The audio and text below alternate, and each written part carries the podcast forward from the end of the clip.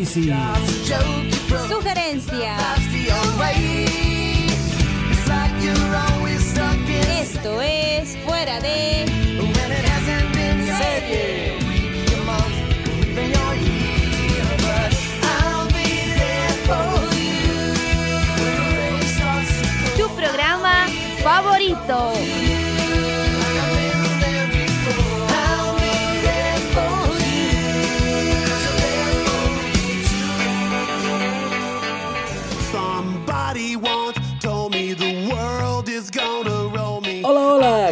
están mis amigos? Bienvenidos nuevamente a tu programa Fuera de serie. Hoy es un programa especial, les cuento, porque vamos a variar un poco, se podría decir por algunas sugerencias y hasta tal vez obligaciones que tenemos, ¿no? Todos los que estudiamos alguna carrera universitaria, vamos a inventar, no, no inventar, me equivoco, vamos a implementar nuevos sectores el día de hoy y vamos a tener dos invitadas nuevas en el programa. La primera va a ser Ruth Quispe, quien nos estará acompañando en el sector de Mesa Redonda, que es uno de los sectores de los que hablaba en un principio, pero yo creo que les va a gustar, les va a encantar este nuevo sector.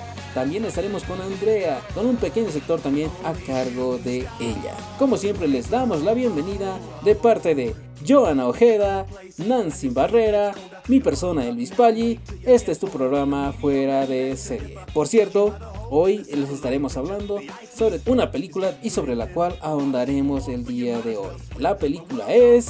Taran, taran, taran. A ver si la reconocen. Arthur, ¿te hace bien tener a alguien con quien hablar?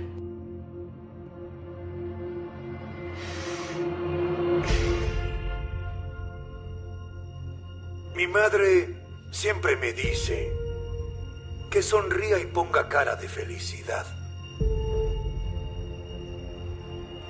Me dijo que yo tenía una misión. Hacer reír y alegrar al mundo. Oigan, deténganlos. Me parece a mí. O el mundo está cada vez más loco. Smile, though your heart is aching. Smile, even though it's breaking. When there are clouds in the sky, you'll get by. If you smile through your fear and sorrow, smile, and maybe tomorrow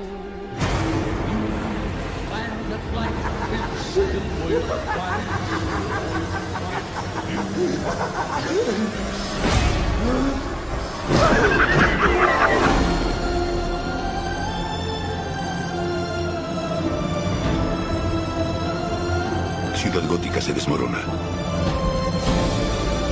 ¿Qué clase de cobarde haría algo tan despiadado? Alguien que se esconde detrás de una máscara.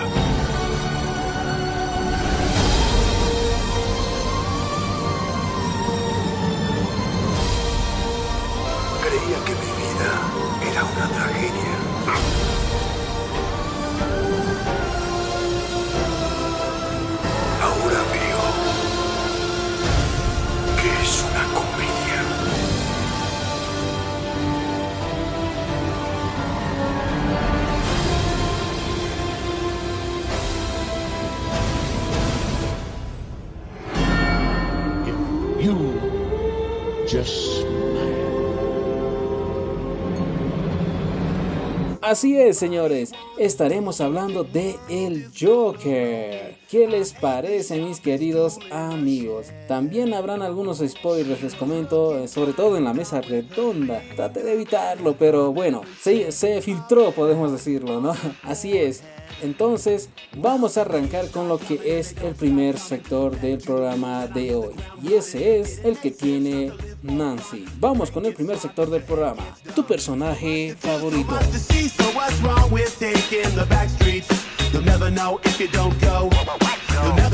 Hola amigos, ¿cómo están? Soy Nancy y los voy a estar acompañando en este sector denominado Tu personaje favorito. Sé que este sector lo estrenó querida amiga y compañera Joana. pero el día de hoy les estaré acompañando yo, así que no se sientan tristes porque la próxima semana volverá. El día de hoy voy a estar hablándoles acerca de un actor que se hizo muy y más reconocido con la reciente película estrenada hace pocas semanas denominado Joker. Les hablo acerca de Joaquín Rafael Fénix, nacido en San Juan, Puerto Rico, el 28 de octubre de 1974. Es un actor puertorriqueño de nacionalidad estadounidense. Cuenta con tres nominaciones al Oscar, ha ganado un Globo de Oro, un Grammy y la Copa Volpi en el Festival Internacional de Cine de Venecia. Además obtuvo el premio a Mejor Actor en el Festival de Cannes. Es hermano menor del actor River Phoenix.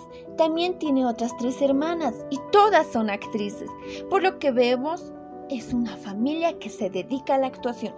Fénix nació en San Juan en una familia de artistas, conocida principalmente por su hermano River Fénix. Es el tercero de cinco hermanos. River, que nació el 23 de julio de 1970 en Motolius, Oregón. Ryan en 31 de marzo de 1973 y sus hermanas menores Liberty 5 de julio de 1976 en Caracas, Venezuela y Summer 10 de diciembre de 1978 en Winter Park, Florida que estuvo casada durante 10 años con el actor Casey Affleck. Su padre, John Button, de origen irlandés, nació el 14 de junio de 1947 y murió lamentablemente el 2 de febrero de 2010 en Fontana, California. Su madre, Arlene Sharon, nacida en el Bronx, Nueva York, el 31 de diciembre de 1944, de familia con tradición estrictamente judía. Ambos se casaron el 13 de septiembre de 1969 en una ceremonia improvisada, y tiempo después se unieron al culto de los niños de Dios y se convirtieron en misioneros para luego viajar a través de Sudamérica. Joaquín, que nació en Puerto Rico, vivió en una isla hasta que tuvo tres años. En 1978 deja el culto y regresa a los Estados Unidos continentales, donde la familia cambia su apellido por Fénix. John y Arlene decidieron animar a sus hijos para que desarrollaran sus instintos creativos. Qué buenos padres, ¿verdad? Debido a que los hermanos tenían nombres relativos a la naturaleza, como River, que significa río, Rain, que significa lluvia, o Liberty Bitterfly, mariposa de la libertad. Joaquín decide cambiar su nombre a Leaf, que significa hoja. La familia se trasladó a Los Ángeles desde Puerto Rico. Su madre comenzó a trabajar como secretaria en la NBC y su padre se convirtió en arquitecto paisajista. Sus padres contaron con un agente que finalmente introdujo a los hermanos en el mundo de la interpretación. Los primeros trabajos de Joaquín como actor fueron en campañas publicitarias y breves aparición en dos shows de televisión en los que se presentó con su hermano River, Seven Brides for Seven Brothers, que en español significa Siete novias para siete hermanos, y Backsword, The Ride of Dyslexia, que vendría a ser al revés, el enigma de la dislexia, en 1984. Hizo su gran debut en la pantalla grande en la película Campamento Espacial, filmada en 1986. Y su primer papel como protagonista llegó a la película Rookies, que significa rusos, en 1978. Se confirmó como una estrella infantil gracias a Parenthood, Paternidad en 1989, antes de decidir retirarse del mundo de la actuación durante un breve espacio de tiempo, dos años, y trasladarse a vivir en México y Cuba con su padre.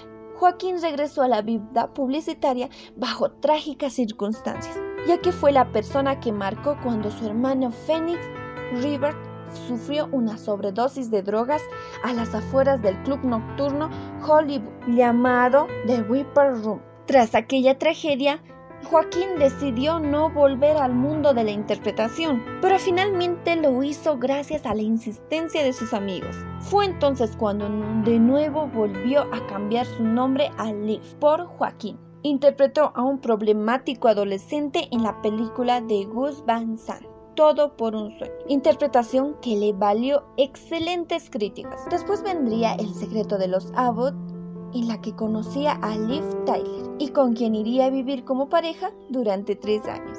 Ya para el año 2000 marcaría un antes y un después en su carrera. Ese año interpretó al emperador Commodus en Gladiador, papel que le supuso una nominación a los premios Oscar y al Globo de Oro como mejor actor de reparto. Después vendría diversas colaboraciones con el director del Sexto Sentido, M. Night Shyamalan. Joaquín participó en señales junto a Mel Gibson y De Villard, donde interpretó al gentil Lucius Hunt. También hizo su interpretación en la película Hotel Ruanda donde interpreta a un camarógrafo que filma el genocidio de Ruanda. Ya para el 2005 llegó su papel de la leyenda country Johnny Cash en la película de Walking Line, junto a Reese Witherspoon quien interpretó a June Carter, la esposa de este, centrada en la vida de una de las grandes figuras de la música norteamericana. Esta película supuso la consagración del actor como una de las estrellas más prometedoras del mundo cinematográfico. Ganó el Globo de Oro al mejor actor.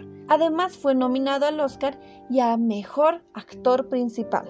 En el año 2017 participa en dos papeles estelares, nuevamente para James Grain en We Own the Night película policial ambientada en los años 80, y Reservation Road a los órdenes de Terry George. En 2008 participa en el papel estelar de la película Two Lovers, una vez más dirigido por James Gray, papel que le valió críticas ampliamente positivas. El 27 de octubre de 2008, Phoenix da un golpe mediático anunciando su retirada definitiva del cine para dedicarse a la música como intérprete. Su aspecto físico cambió notablemente, decisión que fue ampliada difundida a raíz de la entrevista que ofreció para The Live The Show conducido por David Letterman, donde se mostró parco y distante. Un año después se presentó en el Festival de Venecia, junto a Casey Affleck, un falso documental dirigido por este último sobre este giro de su vida, titulado I Am Still Hurt, y que generó una fuerte reacción en el público. Phoenix volvió al programa de Esther Liederman, donde explicó que la película era una explosión de celebridades en los medios y su consumo más, una suerte de deconstrucción de su alter ego en el afán de buscar nuevas formas expresivas. En octubre de 2019 se estrena la película de Joker, dirigida por Todd Phillips, en la que Phoenix interpretó una nueva versión del archienemigo de Batman, de quien esta vez se puede apreciar sus orígenes y su lento descenso hacia la locura. Película que lo llevó a ser más y muy reconocido a nivel mundial. Los críticos le han dado una buena crítica debido a su papel ya que lo interpretó perfectamente. Sí hubo unos detalles, pero el papel está muy bueno. Como actor no se quedó atrás y hasta el mismo actor dijo que le gustaría hacer una secuela, pero siempre y cuando Todd Phillips esté involucrado. En cuanto a la muerte de su hermano River, la noche del 30 de octubre de 1993, Joaquín Phoenix acudió al club nocturno de Viper Room, en el local de moda de aquel entonces,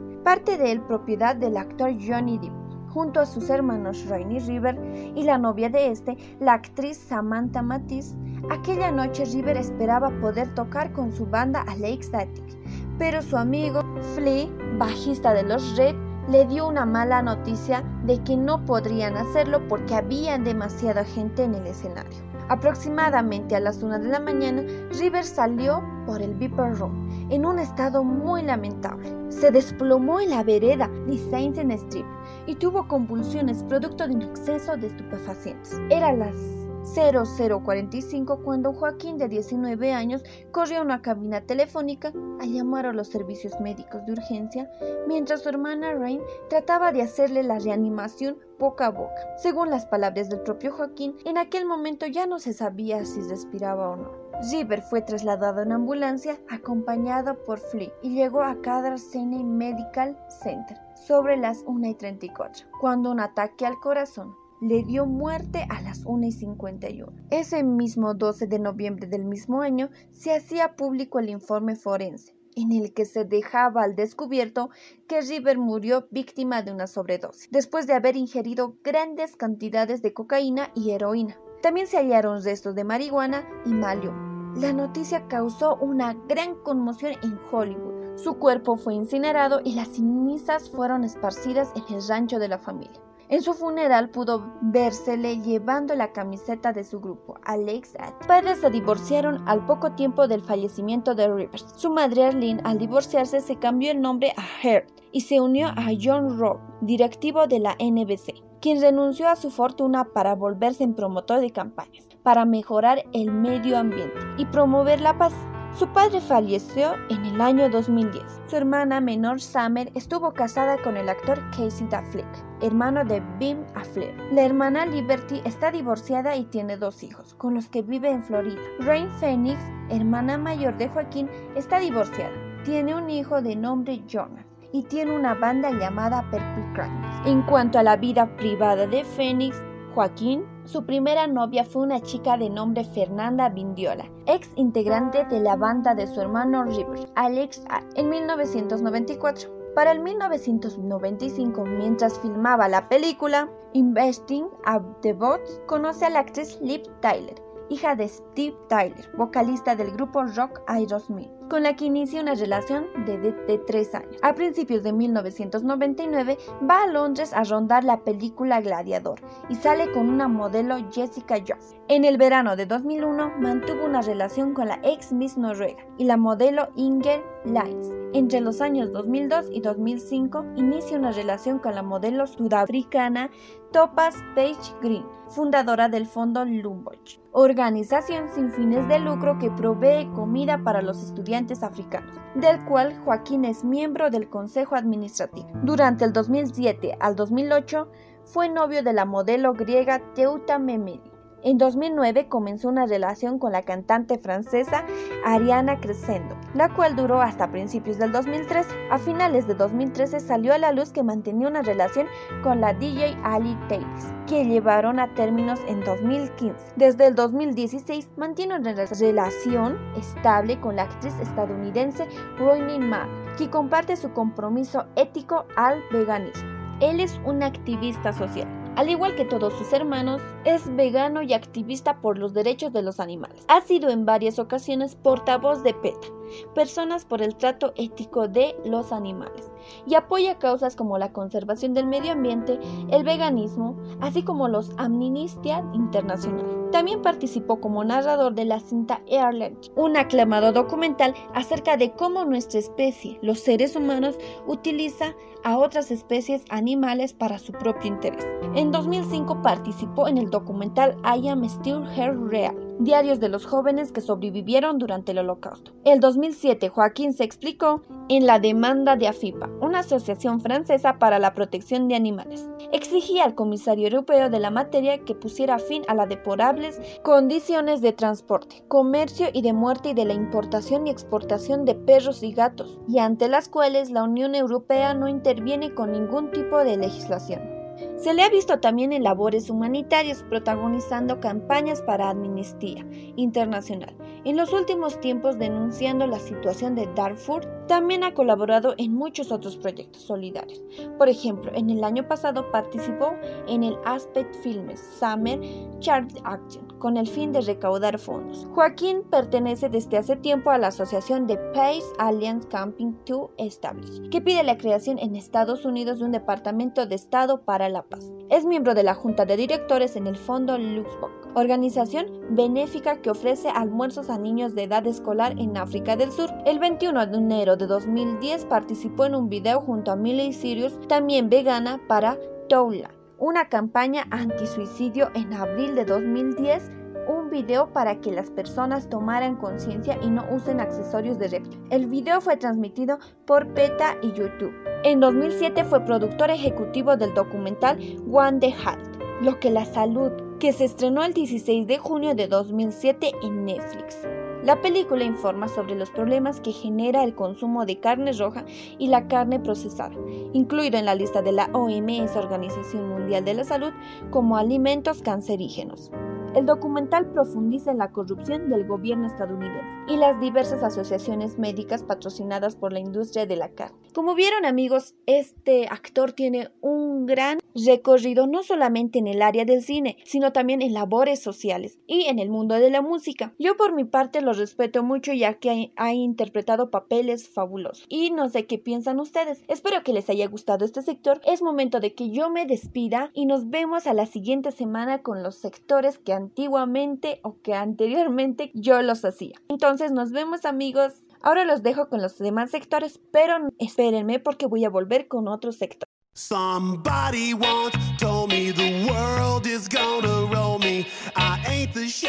Y volvemos con más del programa Fuera de Serie. ¿Qué les pareció el primer sector? Mi personaje favorito. Definitivamente en estas semanas el personaje favorito de todo el mundo es Joaquin Phoenix. Por su grandiosa interpretación en el Joker, claro que sí. Si usted no la ha visto aún, no sabe de lo que se pierde. Es una grandiosa película que todos deben ir a verla, que merece ser vista por todo el mundo definitivamente. Ya conocimos más de lo que es este gran actor. Es latino, se podría decir, ¿no? Oye, qué, genial. Muy buen sector de nuestra querida amiga y compañera Nancy. Ahora sí, vamos con el siguiente sector del programa que es la mesa redonda donde estaremos hablando también de lo que es esta película con nuestra invitada especial anunciada al inicio del programa, una gran amiga y una gran y una gran locutora. Estamos hablando de Ruth Quispe. Ella será la moderadora. No perdemos más tiempo. Vamos con este sector de la mesa redonda.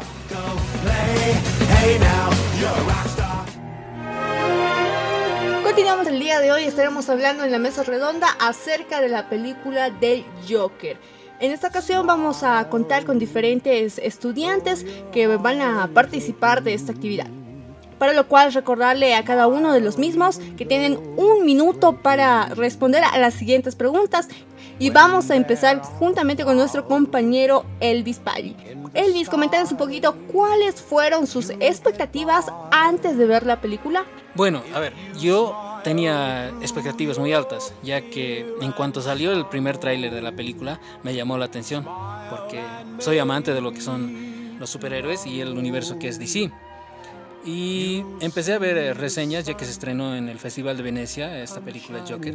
Y empezaron a salir críticas realmente positivas. Muchas incluso la catalogaban como la mejor película de superhéroes que se había visto hasta ahora, eh, sin demeritar lo que hizo Heath Ledger en The Dark Knight, eh, Batman, el, el, Caballero de la Noche. Entonces yo fui con unas expectativas realmente altas y no me decepcionó. La verdad que la película está a la altura de lo que dijeron los críticos de, del cine.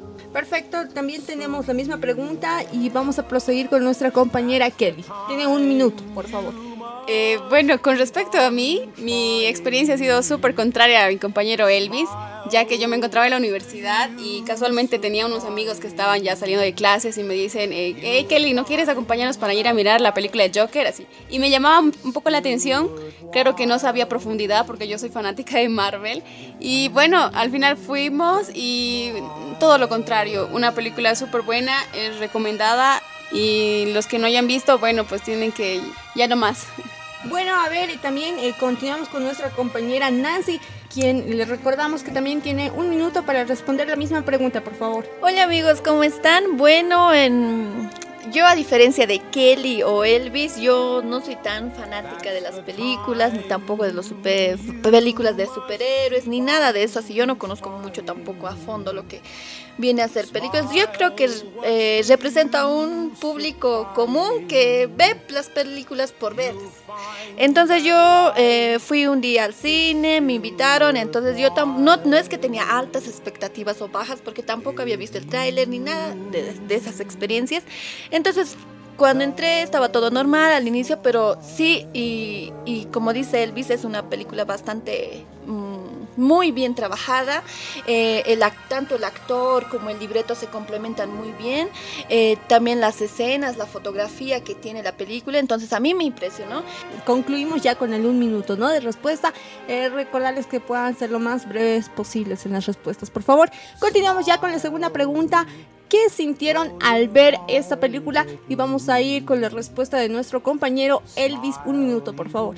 Bueno, a ver, lo que sentí es lo siguiente. Incomodidad, tristeza, empatía, algo de asombro, no sé, se podría decir mezcla de sentimientos, a ver, tristeza y alegría al mismo tiempo. ¿Por qué? En ciertas escenas de la película, sin tratar de hacer spoilers, se puede ver eh, muchas cosas crudas de lo que es la realidad en lo que es la sociedad actual. Se puede ver cómo a veces tratamos a las personas con discapacidad mental como si fueran personas normales y no lo son, porque tienen lo que dije, eso tienen una discapacidad y sufren al estar en constante vivir compartir con las personas. Al ver la película se van a, se van a dar cuenta que es una película choqueante, que te hace preguntar por qué hacemos estas cosas y por qué es que no, no cambiamos nuestro actuar, se podría decir. Bueno, la misma pregunta para nuestra compañera Kelly. Voy a rescatar una palabra de Elvis donde él decía eh, en shock. Y es así, esta película te deja en shock, la verdad, porque eh, lo que yo siento, lo que he llegado a sentir ha sido eh, que me ha conmovido bastante por las escenas que ella mencionó.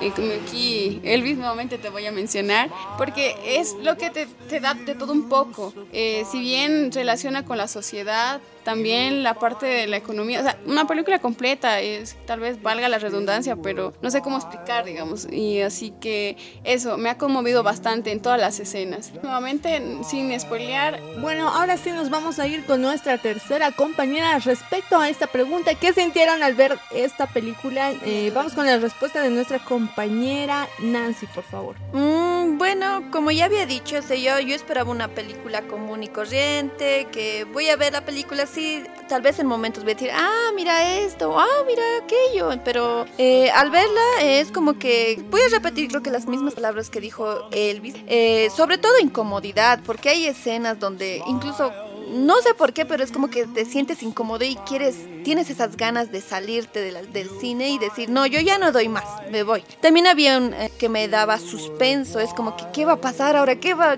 ¿Qué viene? ¿Qué, qué, qué pasa si te, te, haces preguntas? También al momento de hacerte esas preguntas ya te daba una respuesta de sorpresas con las escenas o con, con la actuación que hacían los personajes. Y también me venían dudas y como ya dijo que él habla sobre principalmente personal, eh, luego eh, en familia y... Perfecto, vamos ya con la tercera pregunta.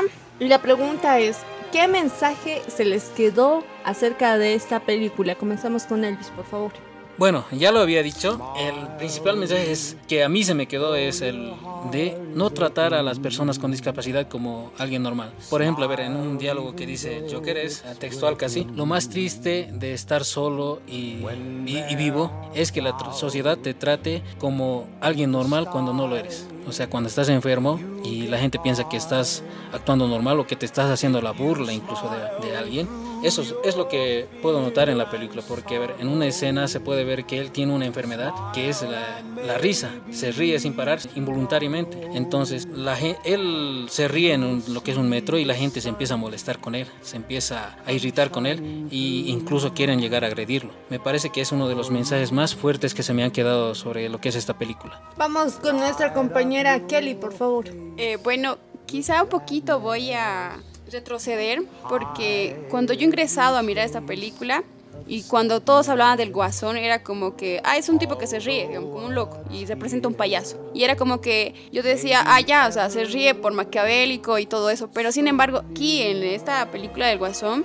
te muestra que no es una risa por, por reírse, digamos, por así, sino que se trata de una enfermedad que parte desde ahí. El mensaje que da en realidad como lo había nombrado ya Elvis, son muchos los que te da. Y es que en ese momento cuando tú estás viendo, te haces reflexionar, poco, eh, cosa que muchas películas, o bueno, pocas películas logran hacer eso. Y en especial yo me he enfocado en la parte de la familia. Es un, igual un criterio, una, una opinión muy personal, que incluso me atrevo a decir que hay partes donde uno se llega a reflejar en él, eh, en la parte de la familia cuando hay esos conflictos muy, muy, muy delicados, digamos, en esa parte. Vamos con nuestra compañera Nancy, por favor, recordarle que tiene un minuto.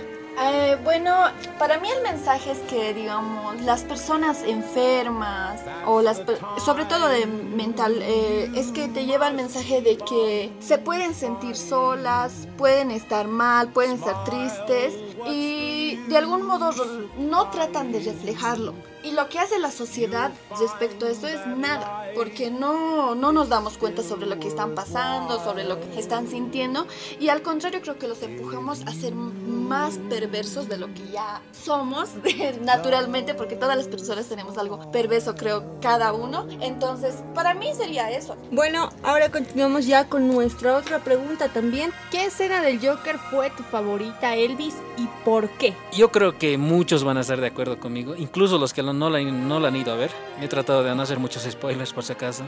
Los que no, no, no la han ido a ver se van a quedar con una escena favorita que es donde Joker desciende las escaleras de cerca a su casa y empieza a bailar. Es una parte genial, es una, es una, es una coreografía que ha hecho Joaquin Phoenix. Genial. Él mismo lo dice que se ha inspirado en un, en un artista de ya hace muchos años que ha fallecido y ha copiado este baile. Y es realmente espectacular en la forma en que él lo hace, lo desarrolla, los gestos, la música, el sonido, la fotografía, todo en esa, en esa escena es cuadra, se queda. Entonces es realmente espectacular. Yo creo que esa que esa escena va a ser la favorita de muchos. También quiero mencionar hay una pequeña escena donde él ya se transforma en el Joker. Eso también me parece una escena rescatable. Bueno, continuamos con nuestra compañera Kelly, por favor. Comparto la escena favorita de Elvis. y también recalcar esto de que para muchos va a ser una de las escenas más eh, con expectativas muy altas. Sin embargo, eh, para mí tal vez es un poquito medio feo a sonar, pero mi escena favorita es cuando prácticamente, eh, no sé si decirlo venganza o justicia, en la parte donde se encuentra y toma, los dispara a estos tres sujetos que son, creo que algo de delincuentes, no recuerdo bien, pero yo creo que esa, yo con esa, esa escena me quedo. Sí, exacto.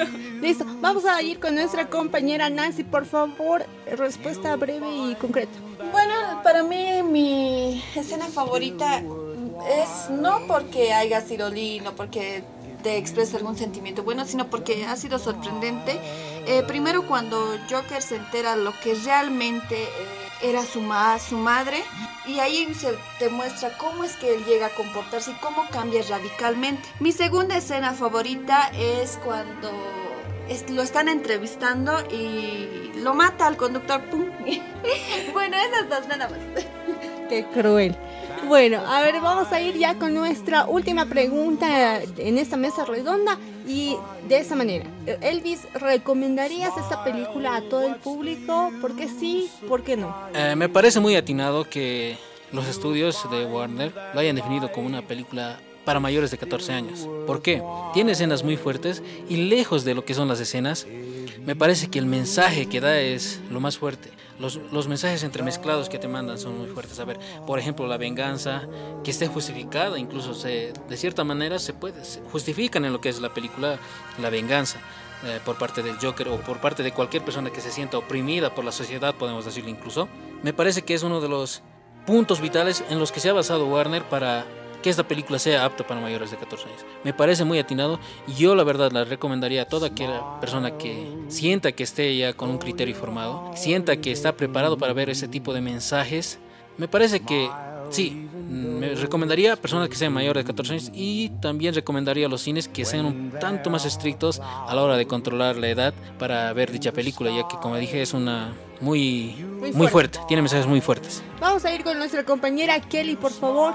¿Recomendarías esta película? Porque sí, ¿por qué no?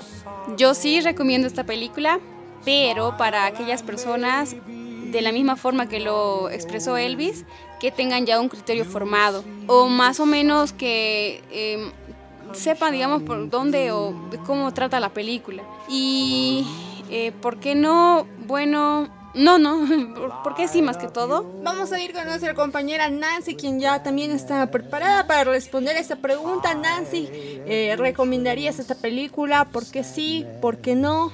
Eh, yo eh, la recomendaría y a la vez no la recomendaría. ¿Por qué? Sí la recomendaría a personas, como dijo Elvis, con un criterio ya formado, pero no eh, que tengan, que sean mayores de 18, no a partir de los 14. Eh, y no las recomendaría a personas que son menores de edad, que son sensibles, Ah, ya que esta película tiene escenas muy, muy fuertes, diálogos también. Entonces, eh, eso es por mi parte. Bueno, concluyendo ya con esta mesa redonda, creo que esta película ha sido pensada desde el público, desde la realidad que uno vive, ¿no? desde el contexto que uno eh, se desarrolla, con quienes vive y demás creo que hay puntos claves que han mencionado cada uno de los participantes, como la sensibilidad, el poder eh, tratar también una enfermedad, eh, son puntos claves y creo que esta película eh, ha sido pensada justamente para poder llamar a la reflexión de cada persona, ¿no? Que cada persona pueda empezar a ver la realidad en la cual está viviendo. Eh, de repente muchos tratamos a nuestro par como si fuera igual o a veces lo vemos inferior y nosotros nos creemos superior y posteriormente esto lleva a unas serias consecuencias, ¿no? Entonces, esa sería la conclusión por mi parte.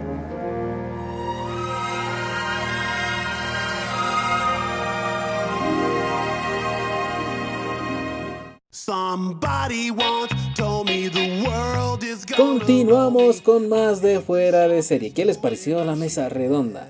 Algo informativo, algo de un tanto de información, de opinión de nuestra parte, ¿no? Se podría decir que se parece un tanto a lo que era análisis anteriormente, pero análisis era principalmente una opinión y un análisis subjetivo de mi persona, dándole una opinión y todo ello. Ya les estaré haciendo este sector en siguientes programas. La mesa redonda fue algo que planeamos para el programa de hoy, espero que les haya gustado. Vamos a ir a otro sector nuevo, se podría decir y es el sector de anécdotas sobre lo que es algún personaje, actor o director. En esta ocasión vamos a seguir consintiendo y apapachando a lo que es Joaquín Phoenix, con dos anécdotas preparadas por mi parte.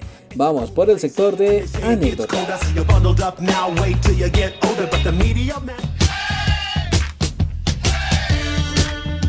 Y bueno, les doy la bienvenida a tu sector anécdotas. Nuevamente los saluda Elvis Pali. Como ya habíamos oído o ya habían escuchado antes, este sector era preparado sobre todo por nuestra querida compañera Nancy. Sin embargo, el día de hoy está a cargo de mi persona.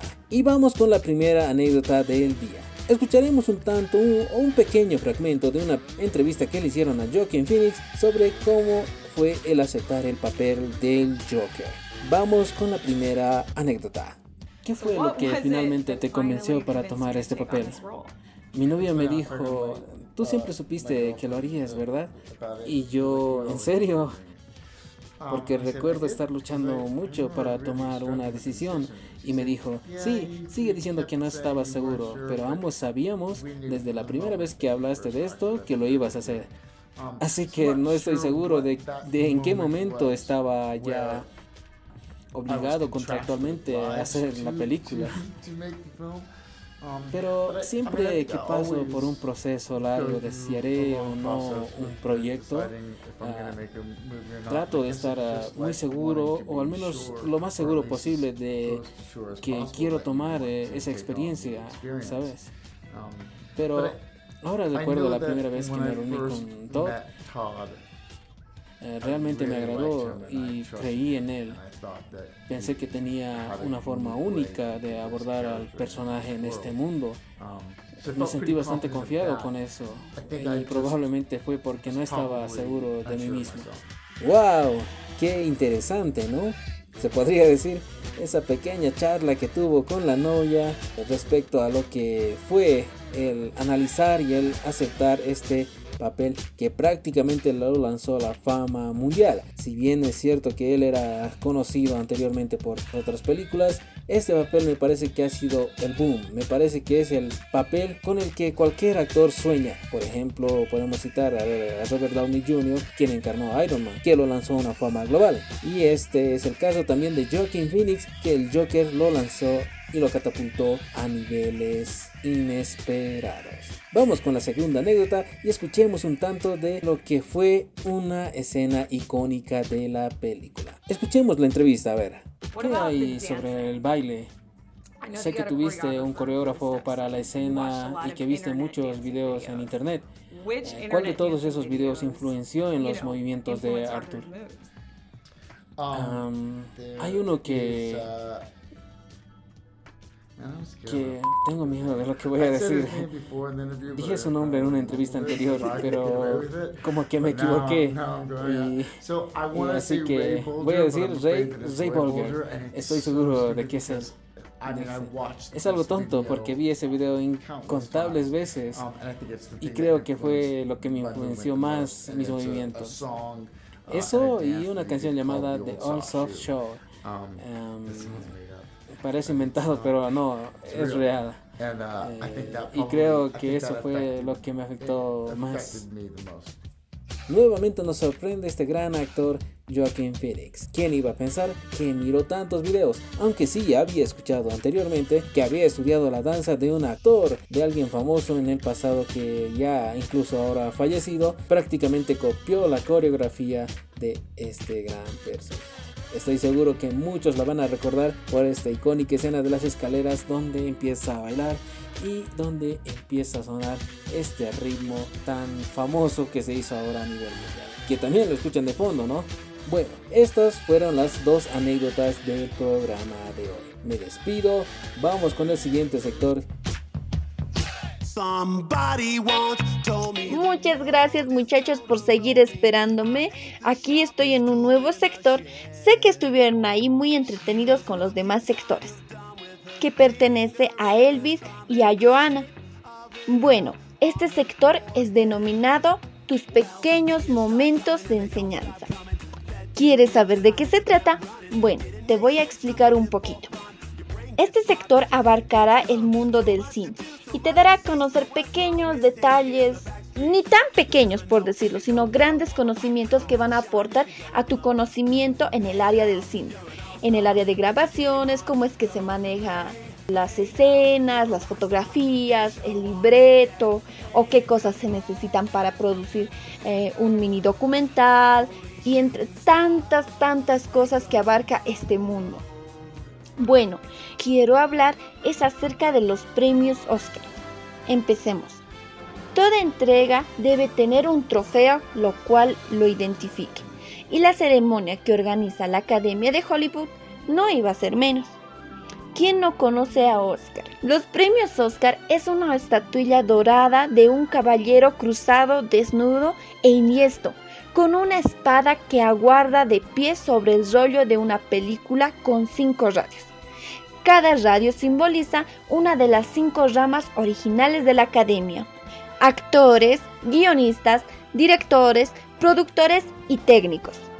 Como todos sabemos, este se considera como uno de los máximos reconocimientos que entrega la Academia de las Artes y Ciencias del Cine con sede en Los Ángeles, California, que son otorgados anualmente cada mes de febrero o marzo.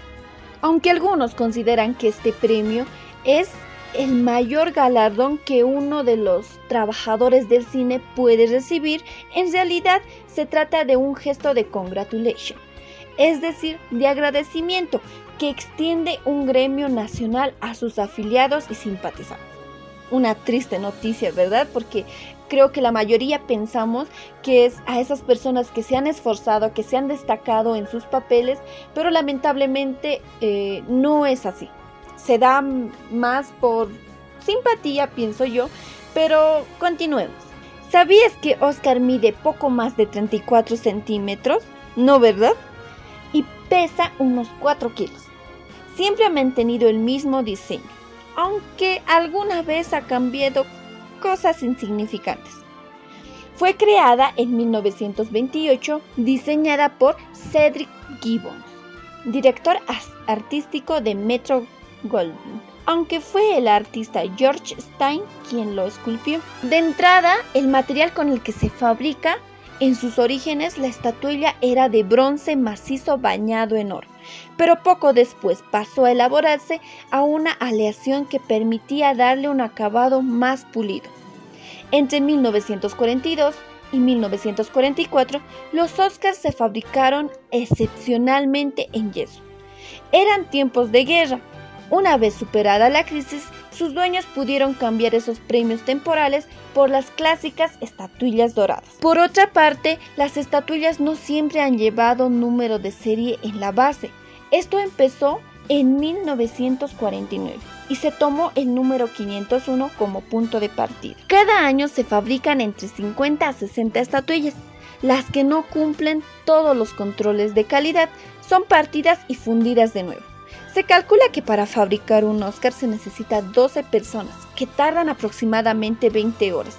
¡Wow! Sí que se lucen con este premio y que se esmeran por hacerlo bien, ¿no crees? Bueno, en un principio el premio no tenía nombre y tanto la prensa como la gente de la industria se referían a ella como la estatuilla de la academia, el trofeo dorado o la estatuilla al mérito. Dicen que Margaret Herrick fue bibliotecaria de la academia y más tarde directora ejecutiva, quien bautizó a la figura como Oscar. ¿Y sabes por qué? Bueno, comenta que se parecía mucho a su tío y que le recordaba mucho a él. Es por eso que decidió bautizarlo con ese nombre. Y desde entonces la academia empezó a referirse a ella de esa manera. El nombre se hizo popular en 1934, cuando Sidney Skolsky lo usó en su columna periodística para hablar del premio a la mejor actriz de Catherine Hepburn, aunque la academia no lo empleó de forma oficial hasta 1939. Desde entonces, las anécdotas y curiosidades en torno a esta figura y al evento en sí no han hecho más que crecer. Estos premios se han convertido en el cum laude de cientos de profesionales, y no solo actores, sino guionistas, directores, productores, músicos, técnicos y entre tantas variedades, todos los eslabones del mundo artístico cinematográfico participan en los Oscars. Bueno muchachos, a mí realmente me gustó hablarles de este tema y me encuentro muy satisfecha porque yo también aprendí algo porque tuve que investigar, leer para contarles acerca de estos premios.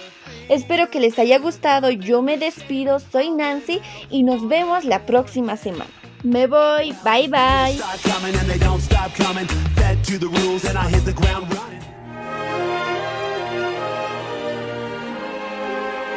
Y comenzamos con la cápsula educativa. La nueva película del Joker no será para menores de edad. Doug Phillips, director del Joker, anunció que la película será clasificación R y de acuerdo con la Asociación Cinematográfica de Estados Unidos, R significa restringido. Dicha clasificación se da a las películas que contienen demasiada violencia, lenguaje fuerte, desnudez explícita, aunque los menores de 17 años pueden ver la cinta siempre y cuando estén acompañados de sus padres o tutor adulto. Esta es la segunda ocasión que una película del Joker, conocido en Latinoamérica como El Guasón, recibe dicha clasificación. La primera fue de Batman, eh, The Dead Killing Joker del 2016, cinta animada basada libremente en la novela gráfica homónima de Alan Moore y Brian Boyan. Dan Slott, escritor de cómics de Marvel como Los Cuatro Fantásticos y Iron Man, se mostró muy crítico con la película del Joker, aunque aplaudía a su vez la interpretación de Joaquín Phoenix. Una de las cosas que no le gustó a Slot es que la película no se centrase en, una, en ninguna de las historias de origen del Joker establecidas en las páginas de los cómics, aunque Todd Phillips advirtió desde el principio que su película no estaría basada en cómic. En esta ocasión pedimos conciencia a los padres de familia que no permitan que sus hijos menores de edad vean la película del Joker, ya que este tiene contenido violento que puede afectar psicológicamente a los niños.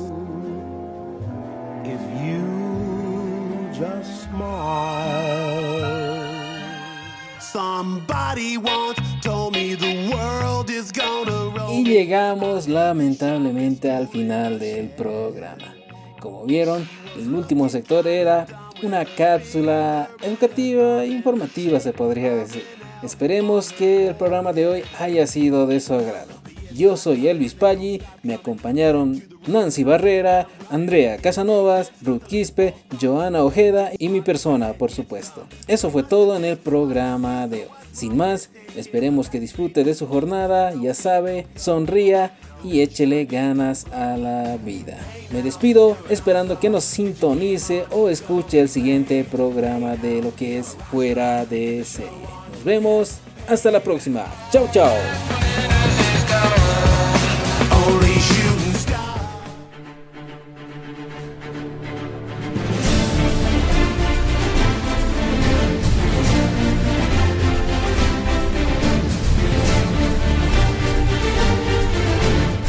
Llegamos al final con Fuera de Serie. Amigos, hasta la próxima.